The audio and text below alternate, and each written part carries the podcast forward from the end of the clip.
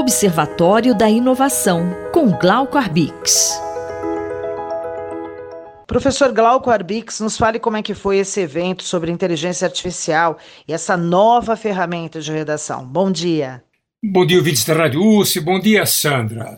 Olha, eu queria falar de um evento super importante que ocorreu aqui na USP, dia 21 de março. Foi um seminário lá no Instituto de Estudos Avançados sobre o Chat GPT. Verdade, é um agente de conversação, é uma máquina baseada na inteligência artificial e que está fazendo, causando sensação pelo mundo todo. Por quê? Porque escreve bem, como se fosse humano, faz sínteses, faz resumos, resolve problemas, corrige, dá sugestões e até mesmo, vejo vocês, escreve poesias, serve de fonte de inspiração para uma série grande de atividades. Como o que ele oferece né, foi feito por uma empresa chamada OpenAI, né, que é uma empresa da Califórnia, muito financiada pela Microsoft.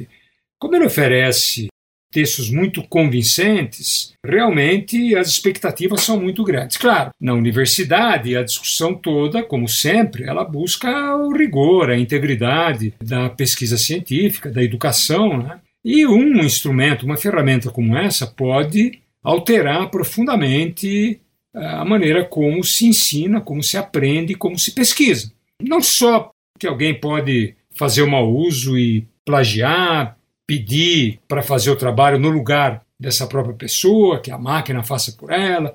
Mas o importante é que a universidade tem a obrigação de educar gerações futuras e mostrar que eh, essas tecnologias elas trazem esperança de uma vida melhor, mas ao mesmo tempo elas têm sérios problemas, problemas éticos, eh, morais. Esse sistema de linguagem, por exemplo, são chamados grandes modelos de linguagem, porque se baseiam em gigantescos bancos de dados, né, é, a máquina ela não compreende aquilo que ela faz. Ela seleciona a sequência das palavras a partir da probabilidade, né, é um, é processo estatístico. Ela tem a probabilidade de colocar a palavra seguinte. Ela não sabe exatamente o que, que ela está sugerindo, mas para nós parece que ela sabe. Por isso que tem gente que muitas vezes se apaixona pelas máquinas, acha que as máquinas estão vivas, têm alma ou são próximas dos humanos. Não são. Né? Elas são máquinas, não tem moral, não tem ética. Nós temos, né? Professor Arbix, como é que fica a universidade nessa história, hein?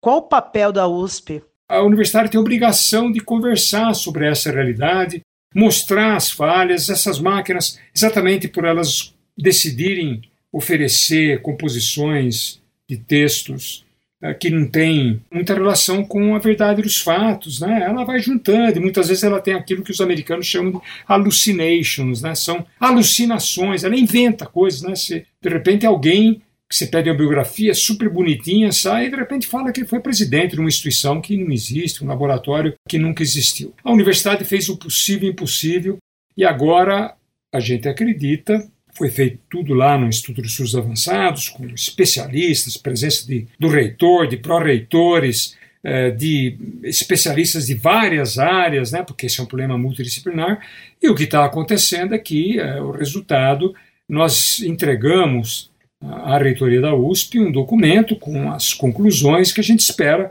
que a reitoria eh, oriente a comunidade e, e dê uma satisfação para a própria sociedade sobre esse tipo de instrumento. Pode ser útil, mas tem que saber usar, tem que ter cuidado, tem que estar bastante prevenido, tem que ser prudente e utilizar sempre com supervisão humana. Gente não pode acreditar de forma passiva a crítica que o que sai desses sistemas é verdadeiro. Quem tiver mais interesse, entra no site do Instituto de Estudos Avançados, lá da USP, teve acompanhamento do canal da USP pelo YouTube, muita gente, mais de 800 pessoas acompanharam os trabalhos. Foi um evento muito bonito e muito positivo.